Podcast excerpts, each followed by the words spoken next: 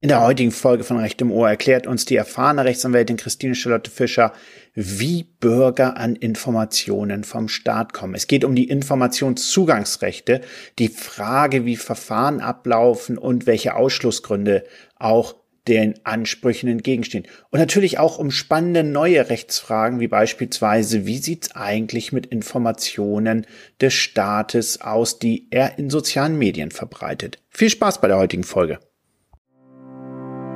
Herzlich willkommen zu Recht im Ohr, dem Podcast zu aktuellen Rechtsthemen mit Dennis Hillemann. Dennis ist Fachanwalt für Verwaltungsrecht und Partner einer international tätigen Rechtsanwaltskanzlei. Seine Gäste und er sprechen vor allem über neue Gesetze und zukunftsweisende Technologien. Alle in diesem Podcast geäußerten Meinungen sind ausschließlich Meinungen von Dennis und seinen Gästen und stellen keine Rechts-, Steuer- oder Finanzberatung dar. Wir wünschen euch viel Spaß. Hallo und herzlich willkommen zur Folge 26 von Recht im Ohr. Mein Name ist Dennis Hillemann, ich bin Partner der Kanzlei Field Fischer und Fachanwalt für Verwaltungsrecht. Heute in dieser Folge führe ich ein Interview mit Christine Charlotte Fischer. Christine ist Senior Associate bei Field Fischer, ist eine ganz tolle Rechtsanwältin im Verwaltungsrecht, insbesondere im Verwaltungsprozessrecht und Informationszugangsrecht. Ich arbeite seit Jahren mit ihr zusammen. Sie hat eine großartige Entwicklung genommen und ist für mich ein leuchtendes Beispiel dafür, wie junge Associates sich weiterentwickeln können nach ihrem Berufseinstieg. Das werdet ihr gleich hören, wie souverän und wie kompetent Christine ihr Fachgebiet beschreibt. Wir sprechen heute mit ihr über Informationszugangsrechte, also ein ganz aktuelles Thema, Informationen vom Staat haben wollen über Plattformen wie zum Beispiel fragdenstaat.de. Christine kennt sich da gut aus und stellt uns das Thema heute vor. Habt viel Spaß dabei. Hallo Christine, schön, dass du heute dabei bist. Hallo Dennis, danke für die Einladung und dass ich dabei sein darf. Ja, sehr gerne. Christine, ähm, stell dich doch einfach mal am Anfang den Hörern vor und erzähl uns ein bisschen über deinen Karriereweg. Ja, sehr gern. Mein Name ist Christine Charlotte Fischer. Ich bin seit fünf Jahren Rechtsanwältin und davor war ich ein Jahr im Deutschen Patent- und Markenamt tätig. Da ich aber seit ich 14 war wusste, dass ich Rechtsanwältin sein will, habe ich dann nochmal den Sprung gewagt und das bis heute auch nicht bereut. Dennis, wir arbeiten seit fünf Jahren zusammen und hierbei insbesondere im Verwaltungsrecht, Verwaltungsprozessrecht und ganz speziell ja auch im Informationszugangsrecht. Genau, das ist das Thema, um das es heute gehen wird. Da freue ich mich auch schon drauf, wenn du das vorstellst. Aber sag mal, du wusstest schon seitdem du 14 bist, dass du Juristin werden willst. Wie kam das? Ja, also ich habe tatsächlich Berührungspunkte gehabt, äh, persönlicher Natur schon äh, in dem Alter mit einem Gerichtsverfahren und fand das total spannend und habe dann, seit ich 14 war, auch durchgängig eigentlich immer Praktika gemacht in Kanzleien. Ja, spannend, cool. Ich freue mich auch, dass du diesen Weg eingeschlagen wirst, denn ich arbeite natürlich sehr gern mit dir zusammen. Ja, und du hast insgesamt insbesondere gesagt, das Informationszugangsrecht, das liegt dir am Herzen. Stell uns doch mal vor, worum es bei dem Thema geht. Ja, das Informationszugangsrecht ist ein total spannendes Thema, das tatsächlich auch immer bekannter wird. Denn jeder Bürger und jede Bürgerin kann bei Behörden in Deutschland einen Antrag auf Zugang zu Informationen stellen, die ihn oder sie interessieren. Das können zum Beispiel Bauvorhaben einer Stadt sein. Es können politisch relevante Themen wie der Umgang von Behörden zum Beispiel mit Corona sein oder auch einfach Dinge, die jeden persönlich betreffen. Mhm, okay. Und ähm, welche Rechtsgrundlagen gibt es da und warum glaubst du selbst, dass das ein wichtiges Rechtsmaterie ist? Ja, also Rechtsgrundlagen sind vor allem das Informationsfreiheitsgesetz und das Umweltinformationsgesetz, daneben natürlich aber auch das Presserecht, was sich ja schon aus unserem Grundgesetz ergibt. Und wichtig sind diese Rechtsmaterien vor allem aus zwei Gründen. Zum einen, weil der Staat sein Handeln transparent machen will und auch soll, damit jeder nachvollziehen kann, was an demokratischen Prozessen so abläuft. Und zweitens die gegenüberliegende Seite, dass Bürgerinnen sich umfassend informieren können und dann eben auch an demokratischen Prozessen partizipieren können. Im Ergebnis soll die Demokratie belebt und gefördert werden. Hm, das ist natürlich ein Ziel, das wir alle unterstützen können. Ähm, ja. Auf der anderen Seite wissen wir beide, für die Verwaltung ist es nicht ganz so einfach. Kannst du da ein bisschen was aus deiner Erfahrung beschreiben, auf welche Herausforderungen die Verwaltung dabei stößt? Ja, sehr gerne. Also wir haben mittlerweile eine Vielzahl an Verfahren betreut und haben einfach festgestellt, dass es vielfältige Herausforderungen für die Verwaltung gibt. Ähm, zum einen werden immer mehr Anträge gestellt bei den Behörden, was dazu führt, dass diese teilweise überlastet sind, weil sie gar nicht die personellen Kapazitäten haben, um alle Anträge auch in einer angemessenen Zeit zu bearbeiten. Zum anderen sind die Anträge an sich auch teilweise recht umfangreich, wenn jemand zum Beispiel den Antrag stellt, Informationen zu einem bestimmten Thema haben zu wollen, also alle Informationen zu diesem Thema. Daneben gibt es aber dann auch Fälle, bei denen Informationen betroffen sind, die zum Beispiel von Dritten, zum Beispiel von Unternehmen stammen, die bei der Behörde eingereicht wurden. Dann ist noch eine separate Anhörung von denen durchzuführen bevor der Antrag bearbeitet werden kann. Und nicht zuletzt sind die Gesetze, auf die sich diese Ansprüche stützen, nicht an allen Stellen total eindeutig formuliert, so dass es auch der tieferen Kenntnis der Gesetze sowie der Kenntnis von Gerichtsentscheidungen zu diesen Gesetzen bedarf. Hm, das wollen wir uns mal im Detail dann bei den einzelnen Gesetzen auch gerne mal anschauen. Ähm, du hattest ja gerade schon erwähnt, äh, eines der wichtigsten Gesetze in diesem Bereich ist das Informationsfreiheitsgesetz. Kannst du da uns erstmal nochmal erklären, ähm, auf Bund, Landesebene gibt es da unterschiedliche und wenn ja, ähm, was regeln denn die einzelnen Informationsfreiheitsgesetze, also im Unterschied von Bund und Land? Genau, also das Informationsfreiheitsgesetz, das IFG, das gibt es seit 2006 und das regelt den Zugang von amtlichen Informationen für jedermann. Und das ist erstmal ein Bundesgesetz. Daneben haben fast alle Bundesländer, bis auf drei, das auch auf ihren Länderebenen umgesetzt. Ähm, das ist einfach, der Unterschied besteht darin, dass das Bundesgesetz den Anspruch gegen Bundesbehörden regelt und die Landesgesetze den Anspruch gegen Landesbehörden. Inhaltlich sind die Gesetze aber fast eins zu eins deckungsgleich. Ah, okay, sehr schön. Das macht es natürlich, das ist natürlich sinnvoll. Klar, der Bund kann ja nur die Zugang zu den Unterlagen auf Bundesebene regeln. Dann was, also was verregelt denn jetzt das Informationsfreiheitsgesetz? Wie muss ich mir das vorstellen als Bürger, wenn ich einen Antrag stelle? Wie läuft dann so ein Verfahren ab? Und kriege ich auf jeden Fall Zugang? Mal so ganz grob, erklär ja. uns doch mal diese Gesetze oder das Gesetz. Ja, also das IFG ähm, gibt erstmal grundsätzlich jedem Bürger, jeder Bürgerin äh, den Anspruch auf Informationszugang. Dafür muss der interessierte Bürger oder Journalist oder auch eine Vereinigung, die Informationen haben will von der Behörde, einen Antrag bei der Behörde stellen, bei der die Informationen vermutet werden. Und dann prüft die Behörde, ob zunächst klar ist, was der Antragsteller, die Antragstellerin haben möchte und ob die Informationen überhaupt bei der Behörde vorhanden sind. Ja, also was die Behörde nicht hat, das kann sie natürlich auch nicht zugänglich machen. Und wenn die Behörde dann rausgefunden hat, was sie überhaupt für Informationen zu der Anfrage hat, dann müssen diese Informationen nochmal geprüft werden. Das muss tatsächlich Seite für Seite erfolgen ähm, dahingehend, ob die auch herausgegeben werden können. Denn im Gesetz sind eine Vielzahl von sogenannten Ausschlussgründen verankert, bei deren Vorliegen die Behörde die Information gerade nicht zugänglich machen soll. Daneben hatte ich ja eben schon gesagt, müssen in vielen Fällen eben auch Dritte beteiligt werden. Und abschließend wenn das alles erfolgt ist, dann ergeht von der Behörde entweder ein bewilligender Bescheid und die Informationen werden herausgegeben oder es ergeht ein ablehnender Bescheid oder ein teilweise ablehnender Bescheid, wogegen der Antragsteller sich dann mit einem Widerspruch oder einer Verpflichtungsklage wenden kann, wenn er weiter die Information haben möchte. Im Kern hört sich ja alles relativ harmlos an, aber ähm, nun kennen wir beide so Anträge, die sehr weit sind. Kannst du da mal einfach mal ein Beispiel geben, was es da für in der Praxis für Anträge gibt? Abstrakt natürlich, aber ja. einfach auch mal den Zuhörern für ein Gefühl gibt, wie groß solche Anträge sein können.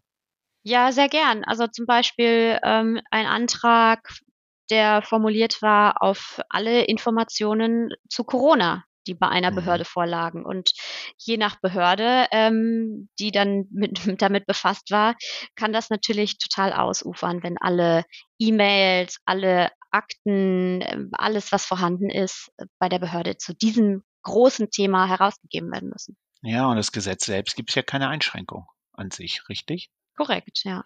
Und wie ist es in der Rechtsprechung, wenn du das nochmal darstellen kannst? Macht die Rechtsprechung Einschränkungen?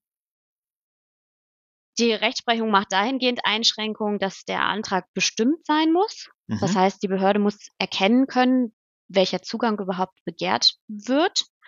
Und ähm, dann hatten wir auch Konstellationen, in denen wir uns für die Behörde darauf berufen haben, dass der Verwaltungsaufwand einfach zu groß ist, ja, diese Informationen herauszusuchen. Ähm, da sind die Gerichte aber tatsächlich ähm, oftmals der Ansicht, dass die Behörde das schon trotzdem auch leisten muss. Ja, sie muss einfach die Informationen zur Verfügung stellen, egal wie viel Kapazitäten das dann bindet. Ja, das ist wirklich Wahnsinn und das ist natürlich dann auch für solche Behördenmitarbeiter sehr schwierig, denn ich glaube, was man vielleicht erklären muss, wie sind denn so die Bearbeitungszeiten für solche Anträge nach dem Gesetz? Ja, also das Gesetz gibt da recht äh, kurze Fristen vor, gerade bei so riesigen Anträgen. Im Regelfall muss so ein Antrag innerhalb von einem Monat beschieden werden. Und wenn dann die ganzen Schritte, die ich benannt hatte, erstmal durchlaufen werden müssen, dann wird es schon echt eng. In Ausnahmefällen sagt das Gericht, kann das maximal auf zwei Monate verlängert werden, aber auch das ist natürlich nicht lang. Und dann haben wir oft tatsächlich die Konstellation, dass es einfach nicht realisierbar ist und dann gibt es äh, die sogenannte Untätigkeitsklage. Da kann der Antragsteller dann einfach die Behörde verklagen, wenn sie ihm nicht schnell genug ist, ja, nach drei Monaten ja, äh, Wahnsinn, appelliere ich auch mal an alle Zuhörerinnen und Zuhörer, sich mal zu überlegen, da kommt ein Antrag raus, rein und jemand möchte Hunderttausende von Seiten sehen. Und das soll binnen eines Monats dann gesichtet und beschieden werden. Jetzt lass uns mal das Schritt für Schritt durchgehen, das Gesetz. Du hattest ja gesagt, das ist ein Gesetz, das den Zugang zu amtlichen Informationen gewährt. Kannst du uns mal ein Gefühl dafür geben, was amtliche Informationen sind. Ich glaube, jeder von uns kann sich vorstellen, dass das, was in der Akte steht. Aber fällt da auch noch was anderes drunter? Ja, genau. Es ist eben nicht nur die klassische Papierakte oder E-Akte, die wir jetzt als erstes im Kopf hätten, sondern das Gesetz gibt da eine ganz klare Definition vor und sagt, dass ähm, amtliche Informationen jede amtlichen Zwecken dienende Aufzeichnung ist, unabhängig von der Art ihrer Speicherung. Das heißt, es kann natürlich die klassische Papier- oder E-Akte sein. Es können aber auch sonstige elektronische gespeicherte Informationen sein, Zeichnungen, Grafiken, Ton- und Videoaufzeichnungen Rechnungen, also alles, was zu diesem Thema bei der Behörde vorhanden ist. Wie ist es denn so mit Social Media Sachen? Ja, da sprichst du ein sehr spannendes Thema an. Das ist aktuell auch immer wieder relevant. Ähm, da gab es ja vor kurzem eine Entscheidung vom VG Berlin zu Twitter-Direktnachrichten, wo gesagt wurde, dass auch solche Twitter-Direktnachrichten durchaus amtliche Informationen sein können, wenn die Behörde eben über diesen Account behördlich gehandelt hat. Und äh, wir hatten auch schon Konstellationen, wo es um WhatsApp-Nachrichten äh, ging und da wird's dann spannend. Also das kann ich jetzt nicht äh, generalistisch für alle Fälle sagen, wie das zu behandeln ist. Aber die generelle Tendenz der Gerichte ist, dass einfach alles zugänglich gemacht werden soll. Klar, wir sehen natürlich entsprechend die, die Art und Weise, wie Verwaltung kommuniziert, ändert sich. Ähm, kennen wir alle. Ähm, Behördenmitarbeiter haben auch Handys, da haben sie WhatsApp drauf und dann mm. stellt sich mhm. wirklich die Frage, sind das amtliche Informationen? Oh, oh, oh, ganz spannendes äh, Thema, was sicherlich für die Zukunft auch sich noch ausweiten wird. Ähm, man sieht also gerade bei den Informationen, glaube ich, da muss man schon genau schauen, was darunter fällt. Absolut. Danke dir. Ja. Jetzt, hat, jetzt hattest du ja gesagt, es gibt Ausschlussgründe. Kannst du uns da ein Gefühl für geben, was das für Ausschlussgründe sind und vielleicht auch mal so ein bisschen erklären, wie es dann vor Gericht ist. Also wir stellen uns ja vor, dann wird irgendwas abgelehnt wegen Ausschlussgründen und dann geht jemand, der unbedingt in die Unterlagen reinsehen will, zu Gericht. Wie funktioniert das dann? Ja, also erstmal zu den Ausnahmetatbeständen an sich. Es gibt in IFG und auch im UEG, dazu kommen wir dann gleich, sogenannte Ausnahmetatbestände, ähm, bei deren Vorliegen die Behörde die Informationen nicht zugänglich machen muss. Das können zum Beispiel sein Betriebs- und Geschäftsgeheimnisse von Dritten. Das können personenbezogene Daten sein. Das können Informationen sein, die als vertraulich eingestuft wurden.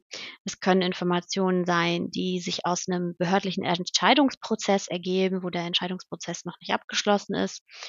Und ja, vor Gericht wird es dann tatsächlich sehr spannend. Also da muss man dann wirklich im Detail darlegen für jede Information. Die Gerichte wollen da gerne Wort für Wort eine Darlegung, ähm, was in vielen Fällen tatsächlich nicht leistbar ist. Äh, aber man kann das schon grob clustern. Eine konkrete Darlegung, warum diese Information nicht zugänglich gemacht werden soll. Das heißt, es muss wirklich begründet werden, warum diese konkrete Information jetzt zum Beispiel Betriebsgeheimnisse enthält oder warum diese Information aus einem behördlichen Entscheidungsprozess stammt und nicht zugänglich gemacht werden darf. Und da spielt auch wieder die Problematik rein, die wir gerade eben hatten, dass es sehr, sehr schwierig ist, private und politische und amtliche Betätigung zum Beispiel zu trennen. Mhm. Und wie, wie macht man das dann, wenn man, wenn er jetzt so 100.000 Seiten hat? Also jemand möchte 1000 Dokumente sehen, das ergibt auf 100.000 Seiten. Wie, wie trägt man da vor Gericht vor? Ist das dann ein 500 Seiten Schriftsatz? Was, was macht man da konkret? Du willst wahrscheinlich auf unser sogenanntes spezifiziertes Inhaltsverzeichnis hinaus. Ja, wenn du das mal ein bisschen umschreibst, ja, was das ist. Gern. Ähm, das hat sich einfach tatsächlich äh, entwickelt im äh, Laufe unserer Praxis, dass wir ein sogenanntes spezifiziertes Inhaltsverzeichnis erstellen, wenn es sich um sehr umfangreiche Anträge hält. Dabei handelt es sich ganz einfach gesagt um eine Tabelle, in der erstmal die grundlegenden Informationen zu den aufgefundenen Dokumenten beispielsweise erfasst werden. Also da wird dann eingetragen, um was für ein Dokument es sich handelt, von wann das Dokument ist, das Aktenzeichen, wer das erstellt hat und worum es grob geht. Und dann kommt eigentlich der wesentliche Schritt. Wir tragen dann nämlich in diesen Tabellen auch für jede Seite den Ausschlussgrund ein und begründen den. Und ähm, wir haben die Erfahrung gemacht, dass die Gerichte das sehr gerne akzeptieren, weil wir da einfach in der Detailtiefe vortragen können, die man in einem Schriftsatz entweder nicht machen könnte, beziehungsweise würde man den Schriftsatz dann sprengen und keiner hat Lust, einen 500 Seiten Schriftsatz zu lesen. Ja, und da kann ich wirklich nur sagen, die Christine hat das ein ganz tolles System entwickelt und kann dort auch andere Anwältinnen und Anwälte, die dann natürlich bei solchen großen Verfahren mit dabei sein müssen, entsprechend sehr gut anleiten. Da haben, hattest du in den letzten Jahren wirklich viele Erfahrungen gesammelt, äh, die dann auch vom Verwaltungsgericht und dem Oberverwaltungsgericht, insbesondere in Berlin, sehr geschätzt werden. Also wer dazu Fragen hat, kann sich gerne mal wirklich an die Christine widmen. Ich glaube nicht, dass eine andere Anwältin in Deutschland in dieser Thematik so tief drin ist wie die Christine.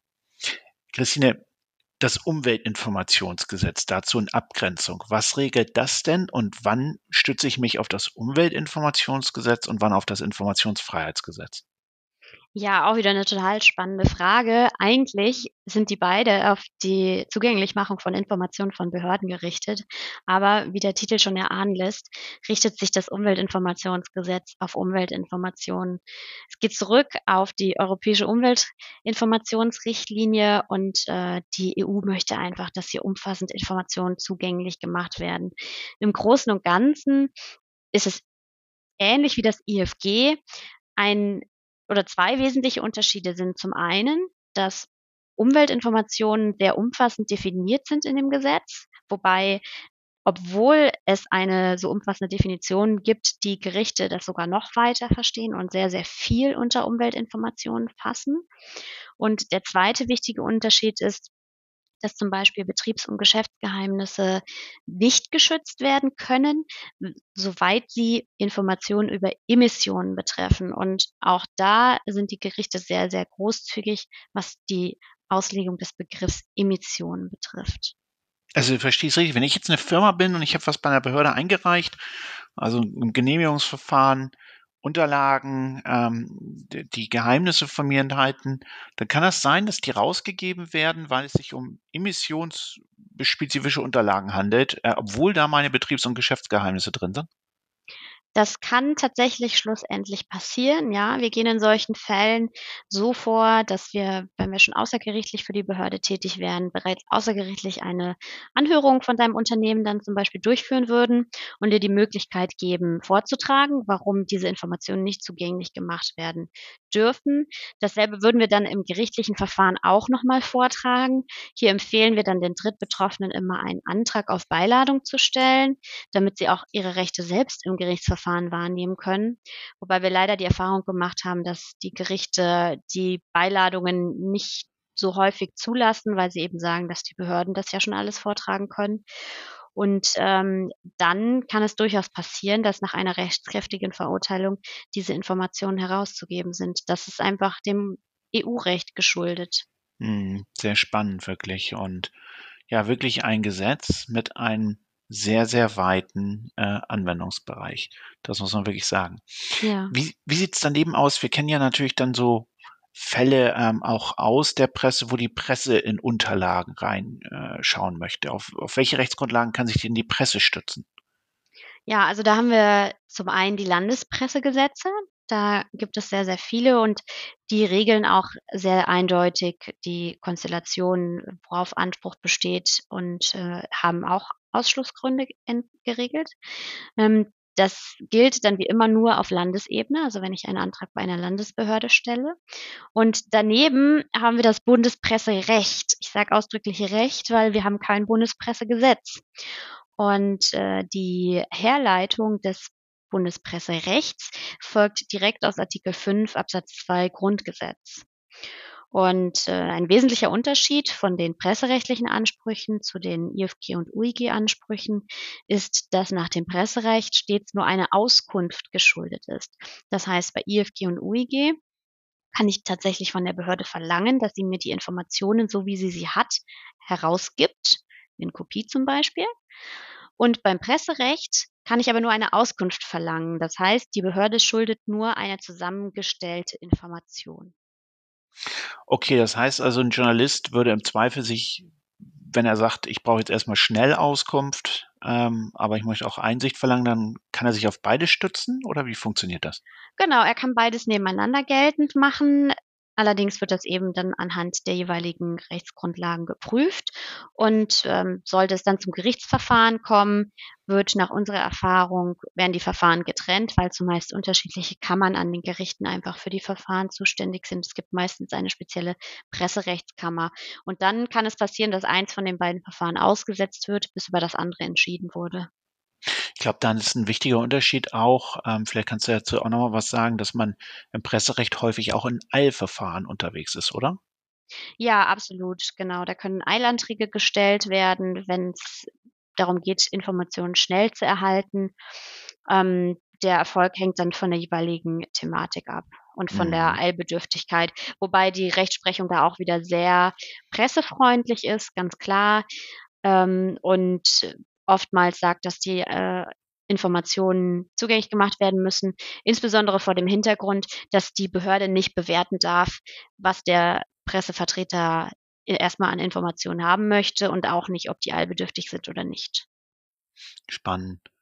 Wie, wenn wir jetzt nochmal zum UEG und EFG zurückgehen, wie läuft denn dann so ein typisches Gerichtsverfahren ab? Vielleicht kannst du es einfach mal beschreiben für die Hörerinnen und Hörer, ähm, die sich dafür interessieren. Mhm. Zunächst würde eine Klage erhoben werden äh, auf die Herausgabe oder den Zugang, beziehungsweise konkreter handelt es sich um eine Verpflichtungsklage, dass die Behörde den Zugang gewährt mittels Verwaltungsakt. Und dann tauschen beide Seiten Schriftsätze aus mit den jeweiligen rechtlichen Argumenten. Wir legen dann im Regelfall eben auch neben unseren Schriftsätzen diese spezifizierten Inhaltsverzeichnisse vor, was den großen Vorteil hat, dass man damit auch den Streitgegenstand bestimmt. Das heißt, man macht damit fest, worüber überhaupt gestritten wird in dem Gerichtsverfahren, indem man die Informationen, um die es geht, einmal aufzählt. Ähm, wenn Dritte betroffen sind, wie gesagt, kann auch ein Antrag auf Beiladung gestellt werden. Es bietet sich auf jeden Fall immer an, einen solchen zu stellen, wenn man seine Rechte als äh, Unternehmen selber wahrnehmen möchte. Ähm, anschließend gibt es meistens eine mündliche Verhandlung, in mhm. der dann das Gericht nochmal seine Rechtsauffassung darstellt, auch zu den einzelnen Ausschlussgründen, ähm, oftmals auch anhand dann tatsächlich neu ergangener Rechtsprechung, weil das mhm. einfach ein Feld ist, was sich total schnell weiterentwickelt, wo einfach oft Entscheidungen kommen, die dann den Ausschlussgrund noch weiter konkretisieren ja, und wenn die mündliche Verhandlung ähm, vorüber ist, dann kann es durchaus passieren, dass der Kläger auf Dokumente verzichtet, wenn er aus diesem spezifizierten Inhaltsverzeichnis erkannt hat, dass die vielleicht doch gar nicht im Kern das treffen, was er will. Oder es werden auch unproblematische Informationen zugänglich gemacht, an denen ähm, und irgendwann gibt es ein Urteil, das entweder akzeptiert wird oder es geht eine oder beide Seiten in die nächste Instanz. Okay, und wie lang dauert so ein Verfahren dann üblicherweise? Also erste Instanz, zweite Instanz, ich, nur mal so ganz grob. Ja, das ist total unterschiedlich und hängt ähm, sehr davon ab, wie viel Informationen der Antragsteller, die Antragstellerin haben will. Ähm, also bei der ersten Instanz, bei kleineren Verfahren kann man schon trotzdem auch mindestens mit einem Jahr rechnen, weil die Verwaltungsgerichte einfach sehr, sehr viel zu tun haben. Insbesondere auch nach Corona und durch Corona hat sich da ein großer Rückstau ergeben. Ähm, und zweite Instanz auch durchaus ein bis zwei Jahre. Und wir haben teilweise eben auch große Verfahren, wo es um 70.000 Dokumentenseiten geht, um die gestritten wurde am Anfang. Mhm. Ähm, da sind wir dann jetzt äh, schon im sechsten Jahr. Also das kann äh, dann in der zweiten Instanz schon, aber das kann durchaus sich eine ganze Weile hinziehen. Ja, das stimmt natürlich. Das ist wirklich dann aber es sind aber auch sehr komplexe Verfahren, wenn es um sehr viel, so viele Unterlagen geht. Jetzt, jetzt mal ganz ehrlich, wenn du jetzt so als Anwältin bist du jetzt sehr aktiv, welchen Mehrwert bietest, bietest du Mandanten, also insbesondere Behörden, die du vertrittst? Du jetzt persönlich, was würdest du sagen, was macht dich da aus in deiner Prozessführung? Also mich macht zum einen aus, dass ich den Behörden helfen möchte. Ja, das steht für mich ganz oben. Ich möchte denen helfen, die Flut von Anträgen zu bewältigen und ich möchte ihnen helfen, bei komplexen Anträgen äh, keine Fehler zu machen. Äh, insbesondere geht es eben darum, schützenswerte Geheimnisse nicht offen zu legen, wenn es Ausschlussgründe gibt. Und ich prüfe sehr gerne dann auch schon außergerichtlich, auf, ob der Antrag bestimmt genug ist. Ich helfe gerne bei der Zusammenstellung der relevanten Informationen. Ähm, mittlerweile habe ich und haben wir, Dennis, umfassende Erfahrung, wie wir die Ausschlussgründe prüfen müssen, wie wir dieses Inhaltsverzeichnis erstellen, worauf es da einfach im Detail ankommt und in jedem Einzelfall ankommt.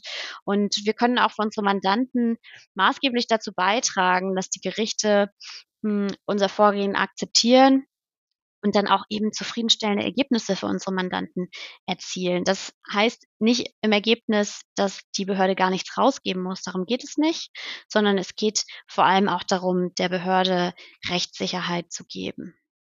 Und ja, wir mhm. kennen einfach die Abläufe in Behörden. Ich habe selber in der Behörde gearbeitet. Du hast jahrelang auch schon mit und äh, für Behörden gearbeitet. Und wir wissen einfach, worum es denen geht, ja, was die für Anforderungen haben, wie da die Abläufe sind. Und wir haben, glaube ich, auch ein gutes, gutes Fingerspitzengefühl für politische Implikationen entwickelt in den letzten Jahren. Das kann ich nur unterstreichen. Vor allem, was du zuletzt gesagt hast. Du hast ein sehr gutes Gefühl für die Behörden, weil du auch selbst mal in einer Behörde gearbeitet hast. Und ich glaube, was ganz, auch so ganz wichtig zum Verständnis ist, häufig geht es ja dann auch um sehr sensible Informationen, sonst würden die Leute die ja nicht haben wollen entsprechend. Und das können auch politisch sensible Informationen sein. Und dann kann auf die einzelnen Mitarbeiter ein hoher Druck entsprechend ausgeübt werden. Vielleicht möchten bestimmte Leute in der Behörde nicht, dass es rausgegeben wird. Andere sozusagen haben dann Sorge, dass sie was falsch machen. Und ich glaube, das, was du dort sehr gut machst und wir natürlich auch zusammen, ist, dass wir die Rechtslage darstellen und damit auch sozusagen für alle eine Rechtssicherheit schaffen, ob die Unterlagen rausgegeben werden müssen oder nicht. Ich glaube, das ist auch eine ganz große Stärke von dir, dass sich dort die Behördenmitarbeiterinnen und Mitarbeiter bei dir gut aufgehoben fühlen und äh, du insbesondere auch gegenüber der Behördenleitung sehr gut vertreten kannst, wenn was rausgegeben werden muss und ansonsten auch sehr gut ausarbeitet arbeiten kannst, wenn Unterlagen aufgrund von Rechtsgründen nicht rausgegeben werden. Das ist zumindest meine Meinung dazu. Ja, vielen Dank für die Einschätzung, Dennis. Und gerne. ich kann einfach nur sagen, dass mir das auch unheimlich viel Spaß macht. Also ich ja, mache es wirklich man, gerne. Das kann man sagen. Ich glaube, du machst auch einfach gerne ähm, Prozessrecht, oder? Ja, absolut. Ich mag also, das. genau, vor Gericht zu stehen und dann auch sozusagen dort tatsächlich mal im Feuer zu stehen bei, wie Christine gerade gesagt hat, unbekannten Rechtsmaterien, wo man noch richtige Argumente finden muss. Das hat doch, das hat doch was, oder? Total, darauf sind wir doch eigentlich Juristen geworden, oder? Um immer wieder neue Dinge zu lernen und äh, ja, das Recht selber mitzuformen. Was gibt's Spannenderes? Ach, Christine, sehr schön. Ich kann nur sagen, Christine Fischer ist wirklich eure Go-To-Anwältin, wenn es ums Thema Informationsfreiheitsrecht geht, aber natürlich auch um Verwaltungsprozessrecht. Sie ist eine super Prozessanwältin, hat da jetzt viel Erfahrung, viel Ruhe, auch in kritischen Situationen. Deswegen, wenn ihr da Fragen habt, sprecht sie gerne auch an. Christine, ich danke dir für dieses Interview. Ja, danke dir, Dennis, für die Einladung und äh, dass ich mich zu meinem Lieblingsthema äußern durfte. Sehr gerne. Und dann kommst du mal wieder, wenn es neue spannende Themen gibt, ne? Ja, total gerne. Das machen So wir. machen wir das. Auf Wiederhören, Christine. Tschüss, Dennis. Habt ihr Themenvorschläge? Wollt ihr Gast einer Folge sein? Dann schreibt Dennis einfach auf LinkedIn oder auf Xing. Er freut sich, von euch zu hören. Bis zum nächsten Mal bei Recht im Ohr.